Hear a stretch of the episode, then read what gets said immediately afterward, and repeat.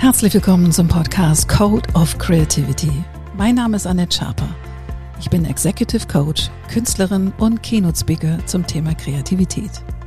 Dieser Podcast soll dich inspirieren, dir Mut machen und dir Freude bringen, damit du dein angeborenes kreatives Potenzial voll ausschöpfen kannst. Kreativität ist dein Grundrecht. Ihr Lieben, heute gibt es mich solo und zwar möchte ich euch mein Buch vorstellen. Von der kreativen Idee zur Innovation. Wie Ideen entstehen und wie man sie in Unternehmen durchsetzt oder im Leben umsetzt. Wie gesagt, ich bin keine professionelle Sprecherin, deswegen kann es sein, dass ich mich mal verhaspel, deswegen verzeiht mir das bitte, okay? Also, wie alles begann, meine Geschichte. Mir hat Kreativität förmlich das Leben gerettet. Das klingt ein bisschen pathetisch, trifft aber zu. Meine Kindheit war nicht besonders glücklich. Was von außen wie eine Musterfamilie mit Vater, Mutter und Schwester in gesettelten Verhältnissen wirkte, wurde von meinem cholerischen Vater geprägt, der uns Kinder regelmäßig verprügelte. Und damit meine ich nicht den kleinen Klaps, der angeblich niemandem schadet. Bei uns kam der Teppichklopfer zum Einsatz, den wir Kinder selbst vom Haken nehmen und dem Vater reichen mussten. Die Anlässe waren vielfältig und jederzeit verfügbar. Von unserem Versagen bei der täglichen Hausaufgabenkontrolle bis zur schlechten Laune beim Heimkehren von der Arbeit. Die Gewitterstimmung erkannte ich schon als kleines Kind an der Art und Weise, wie mein Vater die Türklinke runterdrückte. Bereits mit sechs Jahren war mir klar, das hier ist nicht schön. Ich will mir mein Leben aber schön machen und der Schlüssel dazu war Kreativität. Ich war vermutlich der größte Fan von Pippi Langstrumpf, den man sich vorstellen kann. Ihr Motto, ich mache mir die Welt, wie sie mir gefällt, wurde der Strohhalm, an den ich mich klammerte. Ach was, Strohhalm? Es war mein Rettungsboot. Ich gab mich nicht mit dem Vorhandenen zufrieden, sondern gestaltete mir eine kleine Oase im Alltag. Be bevor ich zwölf Jahre alt war, hatte ich mit kleinen Jobs das Geld für meine erste Kamera verdient und begann zu fotografieren. Schon vorher waren es Stifte und schönes Papier, Bücher, die ich mir erarbeitete, um zu basteln, um zu malen und zu gestalten. Ich lernte, wenn ich mir ein begehrenswertes Ziel setze und kleine Schritte dahin gehe, dann klappt das. Auch wenn das Ziel zunächst unerreichbar scheint. Als Kind habe ich oft gedacht, wenn das so einfach ist, Warum machen das eigentlich nicht alle so?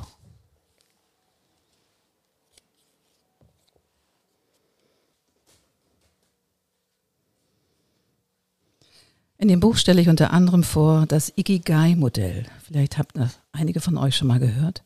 Ikigai ist ein pragmatisches Modell.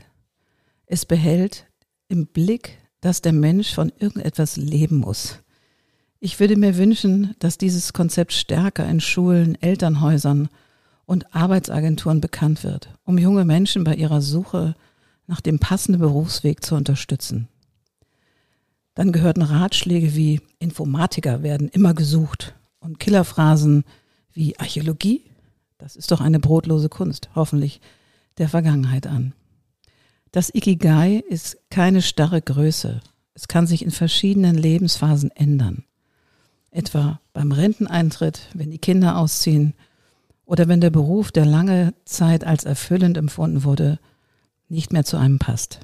Ikigai lässt zu, dass man sich häutet. Ich habe lange Zeit meine Passion fürs Zeichnen und Malen und mein Talent für Gestaltung in meiner Profession als Artdirektorin und Agenturinhaberin verwirklichen und mit meiner Mission gutes Verpackungsdesign verbinden können.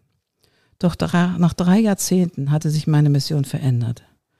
Ich möchte das, was mir so selbstverständlich ist und mein Leben ausmacht, Kreativität, nun auch anderen zugänglich machen und stärker in Unternehmen verankern. Und das nicht nur im operativen Geschäft durch Kreativsprechstunden, sondern auch durch das Coaching von Entrepreneuren und Managern, die das Potenzial der Kreativität für sich und ihr Unternehmen entdecken wollen.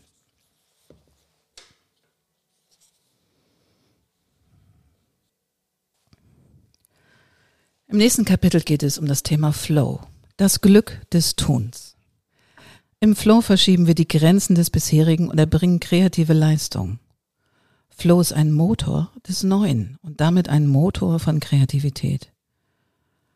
Doch er stellt sich nicht auf Knopfdruck ein. Unser moderner Alltag ist geradezu ein Flow-Verhinderer. Was Flow auszeichnet und wie du ihn für dich wiederentdecken kannst, das ist Thema dieses Kapitels. Was ist Flow? Chick Hai hat in vielen Veröffentlichungen in den 90er Jahren Flow als die erhebende Erfahrung beschrieben, um sich selbst, um sich über sich selbst zu verfügen, das Gelingen einer Handlung zu erleben, ein tiefes Verständnis von Zusammenhänge zu erlangen, im Einklang mit sich und der Welt zu sein und seinem Tun eine selbstbestimmte Richtung zu geben.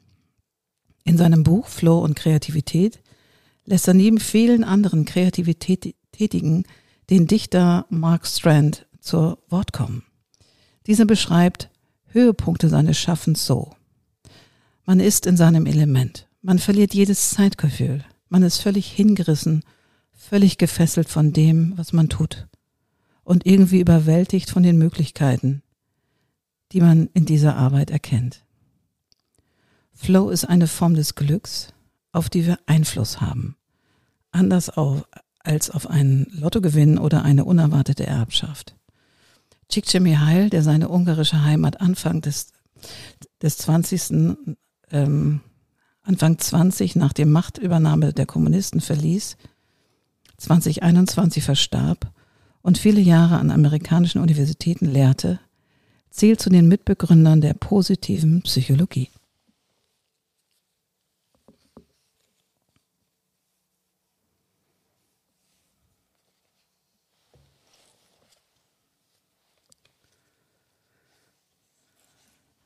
Im nächsten Kapitel geht es um Selbstdisziplin. Hm. Wie wir Menschen gestrickt sind. Seit Generation der 68er, die Hörsäle stürmten, hat der Ruf der Disziplin schwer gelitten. Sie wurde mit Kadavergehorsam und Obrigkeitsdenken in Verbindung gebracht und galt als Wegbereiter autoritärer Systeme. Doch mir geht es natürlich nicht um diese dunkle Seite der Disziplin, die blinde Unterwerfung unter externe Normen und Regeln fordert. Egal, wie menschenverachtend sie sein mögen. Mir geht es hier um Selbstdisziplin, darum, die nötige Willenskraft und das erforderliche Durchhaltevermögen aufzubringen, die eigenen Ziele zu erreichen. Den Anfang macht die Idee. Das Ende erreicht die Disziplin, heißt es. Diese Erkenntnis hat in den letzten Jahren zu einer Rehabilitation der Selbstdisziplin geführt. Das stärkste Argument ihrer Anwälte lautet schlicht, disziplinierte Menschen sind erfolgreicher und glücklicher. Daran ist sich beispielsweise der Psychologe Roy Baumeister, Autor des Bestsellers Die Macht der Disziplin, mit prominenten Fachkollegen wie Martin Seligmann einig. Seligmann und Angela Duckworth ließen Schüler verschiedene Tests absolvieren, in denen sie unter anderem Selbstdisziplin und Selbstbeherrschung sowie Intelligenz gemessen wurden. Die ersten beiden Faktoren erwiesen sich als ausschlaggebender für den Schlusserfolg als der IQ. Das ahntest du vielleicht schon als Teenager, als du dich über den strebsamen Klassenbesten geärgert hast. Leider kannst du dich nicht mehr wie damals damit trösten, dass wahre Genies über solche Sekundärtugenden erhaben sind.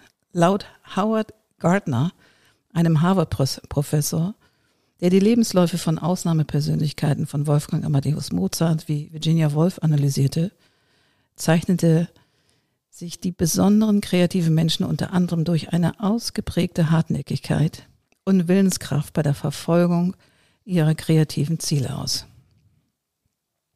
Verwunderlich ist das nicht. Um Unsicherheit, Selbstzweifel, Misserfolg und Durchstrecken zu überwinden, braucht es Disziplin. Egal, ob es sich um eine Symphonie oder nur um ein neues Produkt, ein neues Design oder eine neue Marketingstrategie handelt.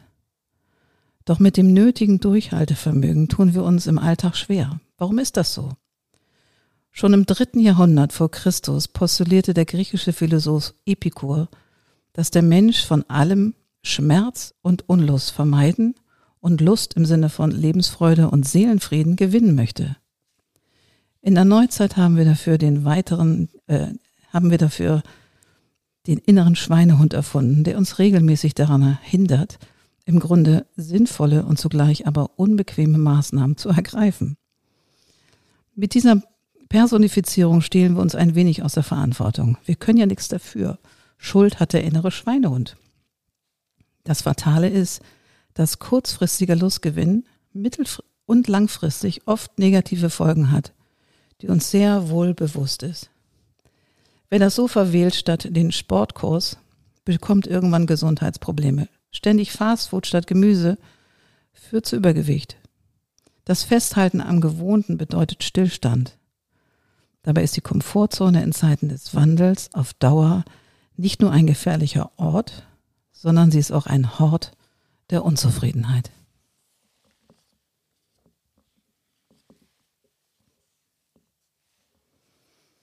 Im nächsten Kapitel geht es darum, wie man Ideen in Unternehmen umsetzt. Gegenwind standhalten.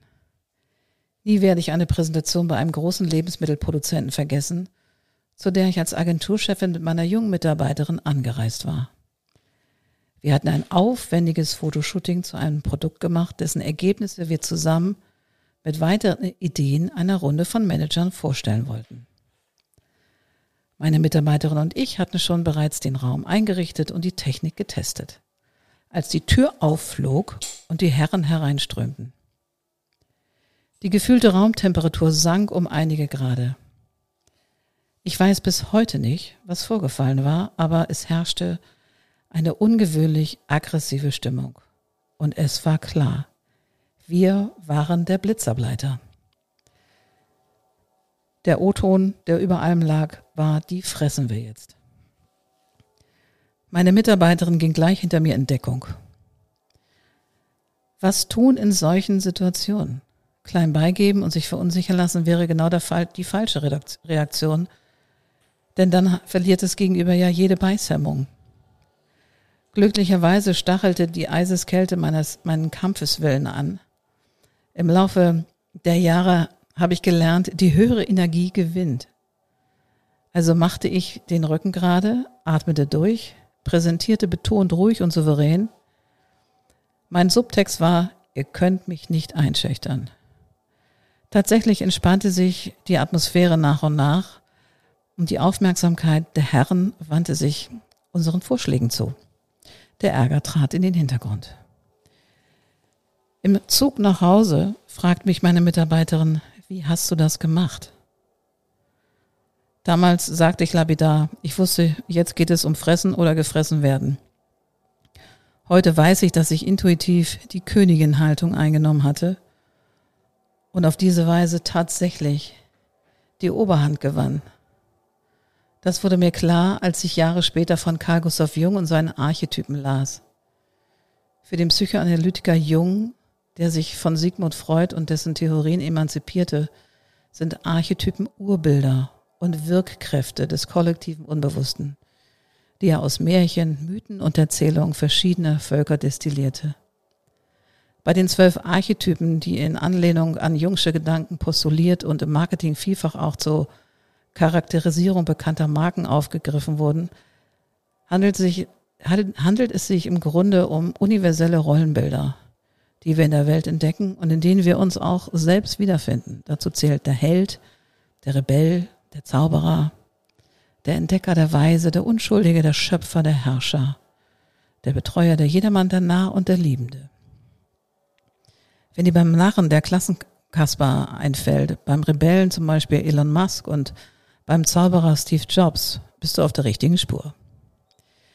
Die Kollegin, die sich mehr um andere kümmerte als um oder sich um andere kümmert als um sich selbst, diese dem fürsorglichen Typus des Betreuers zuordnen. Eine andere, die vor allem neu schafft und kreativ sein will, eher dem Schöpfer. Wir alle sind natürlich nicht nur so eindimensional, um auf legliche einen Typus festgelegt werden zu können.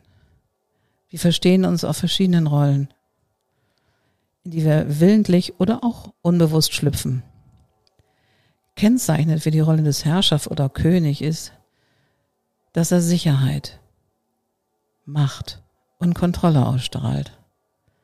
Anders als der Narr zappelt er nicht herum und treibt kleine Scherze, sondern tritt ruhig, selbstbewusst auf. Er macht nicht viele Worte, biedert sich nicht an und drängt niemanden seine Hilfe auf, wie der Betreuer. Er ist ganz bei sich.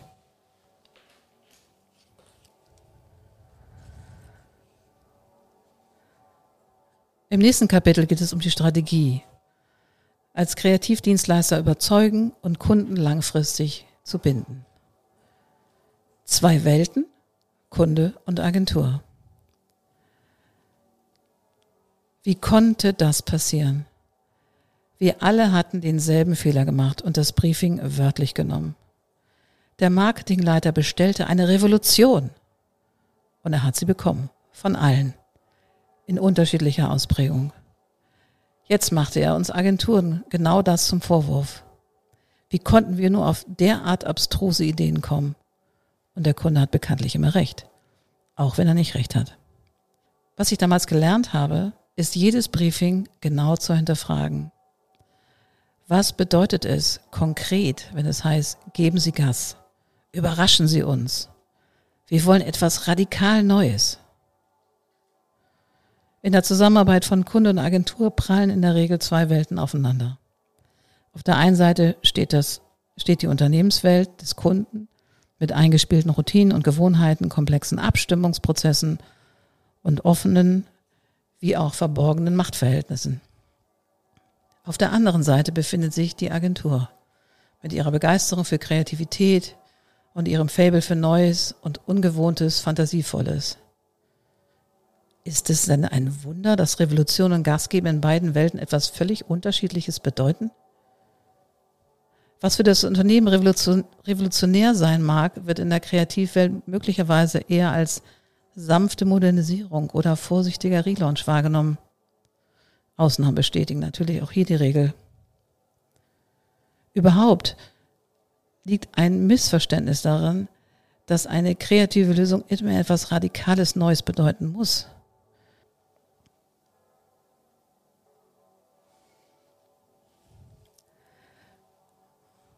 Und zum Schluss ein Manifest für Kreativität. Bei Kreativität geht es nicht darum, die große Künstlerin zu sein, die größte Dichterin der Welt oder der kreativste Marketier des Universums. Nein, es geht darum, sich zu trauen, etwas zu wagen. Am besten fängst du damit an, indem du dir kleine Mikromomente der Kreativität schaffst. Schreib dein Lieblingsgedicht einfach mal mit der nicht dominanten Hand und lach dich anschließend darüber kaputt, wie lustig das aussieht. Wenn du für Gedichte wenig übrig hast, mach was anderes, von dem du gestern noch nicht vorstellen, die noch nicht vorstellen konntest, dass du es tun würdest. Als Coach geht es mir darum, der Kreativität die Bedeutungsschwere zu nehmen und dich zu ermutigen, es einfach zu machen. Was auch immer es ist. Kreativität beginnt mit dem, beginnt damit, kleine Dinge anders zu machen. Durch die Stadt zu laufen in, in deinem Viertel, wo du nicht zu Hause bist und Wege und Ziele zu finden, von denen du nie geglaubt hast, dass es sie gibt. Dabei entdenkst du viel Neues, das auch deinen Kopf in Bewegung bringt. Dafür musst du nicht in den Busch nach Afrika reisen, obwohl es für mich sehr schön und besonders war. Wecke deine Kreativität durch das Tun selbst beispielsweise dadurch ein neues Material oder einen anderen Zugang zu einem Thema auszuprobieren. Ich möchte mit diesem Buch aufrütteln. Es geht mir darum, angewandte Kreativität im Marketing, in Unternehmen oder auch als Designerin nicht von vornherein zu kastrieren oder Blockaden aufzubauen. Eine Blockade wie den Gedanken, dass es sehr viel Zeit braucht oder ein besonderes Talent oder eine bestimmte, erst mühsam erlernte Methode, um kreativ zu sein. Nein. Kreative Ideen kommen am ehesten zu dir, wenn du schaffst, locker zu bleiben und gleichzeitig ins Handeln zu kommen. Wenn du unsicher bist, geh erstmal duschen, schlaf eine Runde oder träum aus dem Fenster. Versuch den Zipfel deiner kindlichen Energie wieder zu fassen zu kriegen. Wie würdest du beispielsweise als Sechsjährige das Problem lösen? Bleib spielerisch und kette dich nicht zu sehr an vorhandene oder, nahe, oder naheliegendes. Mit kindlich spontaner Kreativität kommst du dir selber wieder nahe und fühlst dich ganz, komplett und richtig.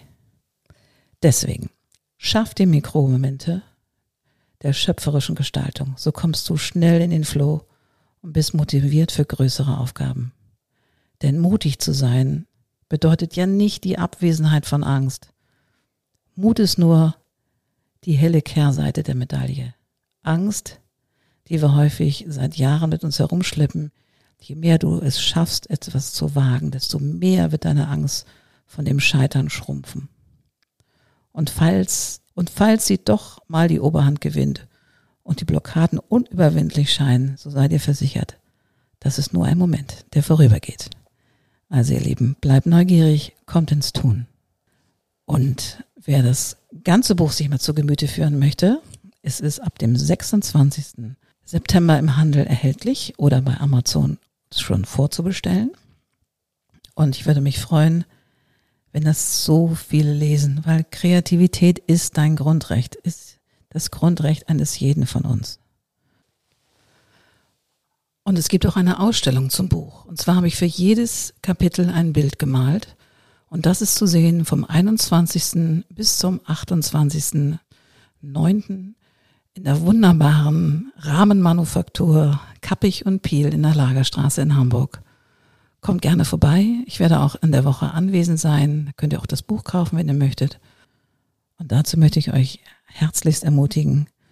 Und auch wenn das heute eine Soloshow war, so geht es bald wieder mit wunderbaren Gästen weiter hier im Podcast und ich wünsche euch eine ganz, ganz gute Zeit.